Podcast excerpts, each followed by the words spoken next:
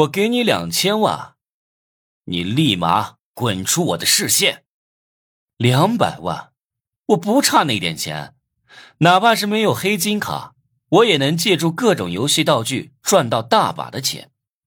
王月听我这么一说，愣了一下，我居然愿意为他付出这么多钱，我哪来的两千万？易子阳见我不服软，也没办法，就说要跟我公平竞争。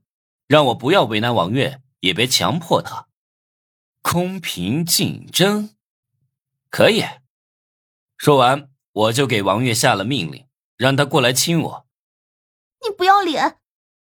他的身体不受控制的靠近我，知道是我对他下了命令，但他不清楚我下了什么命令，顿时就紧张了。在昏暗的灯光照耀下，王月走到我面前。踮起脚尖，在我嘴唇上亲了一下，这一幕让易子阳脸色狂变。你不是说对无能一点感觉都没有吗？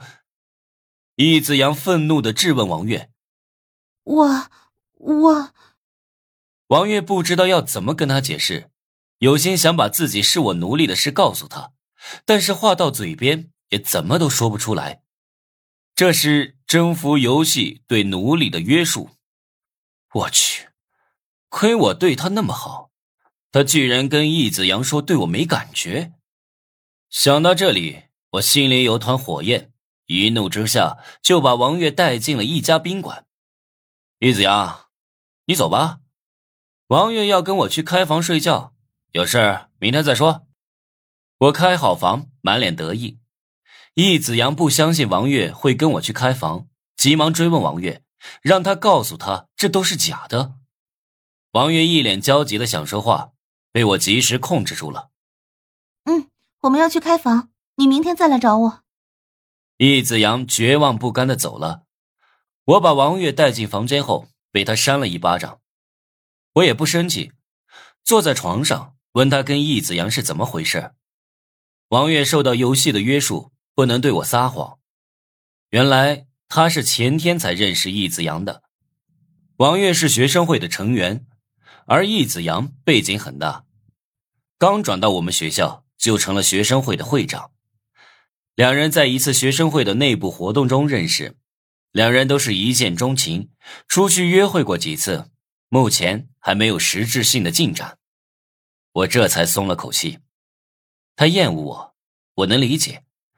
找其他男人也无所谓，反正我还是他的正牌男友。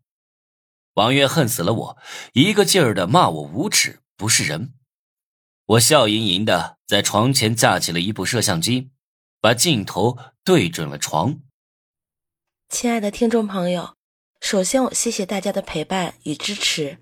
我看到很多小伙伴评论说这本剧时长太短了。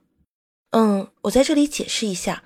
因为这个是一集切成了两集，大家如果喜欢的话，可以去我名下收听那本《绝对征服系统》，那里要比这里更新多了八十多集。谢谢你们，爱你们哦。